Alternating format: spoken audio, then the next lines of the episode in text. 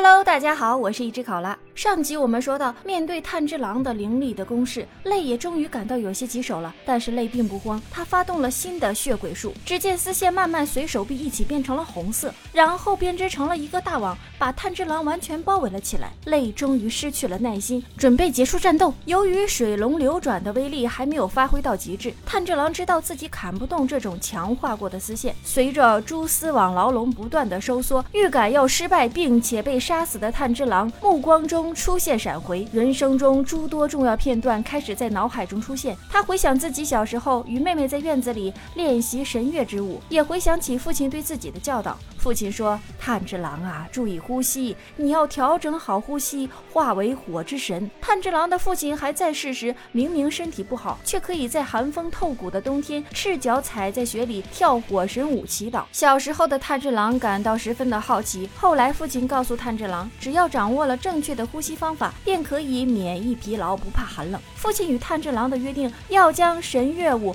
和佩戴的耳饰传承下去，不可中断。闪回结束，觉醒的炭治郎领悟了火之神神乐呼吸的奥义，水龙霎时间化为火龙，一招火之神神乐元舞，将泪的血色牢笼将泪的血色牢笼悉数撕成碎片，再烧成灰烬。从泪的眼神中可以看出，他被炭治郎的招式惊艳到了。身为下弦之舞的他开始认真起来。炭治郎在无数的丝线中穿梭，身上不断的被划开口子。此时的炭治郎唯有向前。突进，一旦停下，他就会因为强行切换呼吸法遭到反噬。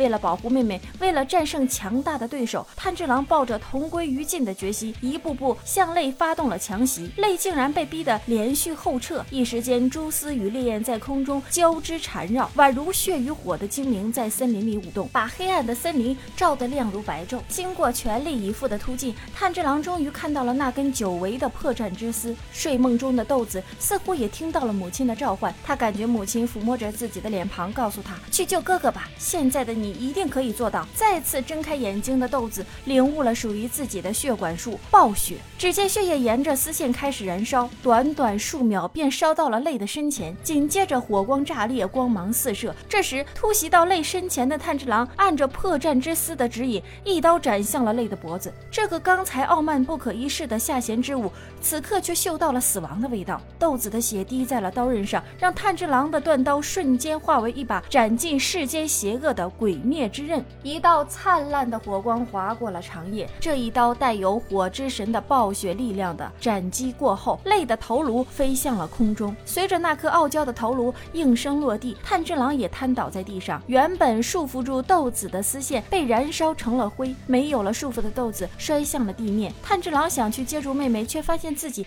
连说话的力气都没有了。回想起刚才的战斗，真像是做梦一般。没想到父亲传下来的神月之舞，竟然可可以。改变呼吸，释放出神奇的力量。不过，由于滥用呼吸法的缘故，炭治郎的身体遭到了反噬，他视线模糊，头晕目眩，全身剧烈疼痛。但即使在这种情况下，他还在想着要赶紧回去救伊之助，就算爬也要爬回去。就在这时，空气里血的味道突然变得浓厚了。炭治郎大感不妙，豆大的汗珠从他的额头滑落。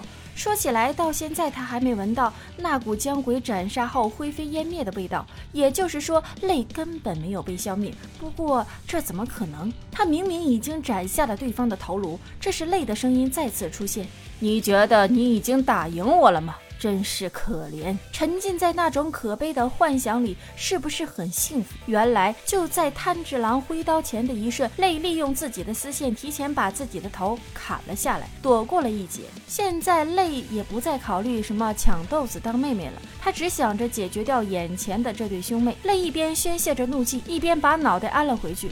作为恶鬼之身，他就这样轻松恢复了战力，同时泪又扯出了恐怖的丝线，做出攻击的准备。再看看炭治郎，却趴在了地上，使出了吃奶的力气，还是动弹不得。这不是开挂玩赖吗？不带这样的吧？只是说啥都没用了。这本就是一场不公平的战斗。泪终于发出了他的杀招——血鬼术——杀木龙。只见红色的丝线如牢笼一般向炭治郎的身边收拢。炭治郎不停地提醒自己不要慌，要调整呼吸，但没啥鸟用啊！他真的已经达到了极限。刹那间，红色的丝线收紧，炭治郎只能闭上眼睛等死。这时，富冈义勇赶到，来的可真是时候啊！他一刀便轻松地将累的沙漠龙斩成了碎片。炭治郎还以为是善意来救自己了，结果却听到了富冈义勇那熟悉的声音：“能坚持到我赶来，你做得很好。”剩下的事儿就交给我吧。炭治郎一听，哎，这不是当年把我一顿狂揍的那位老哥吗？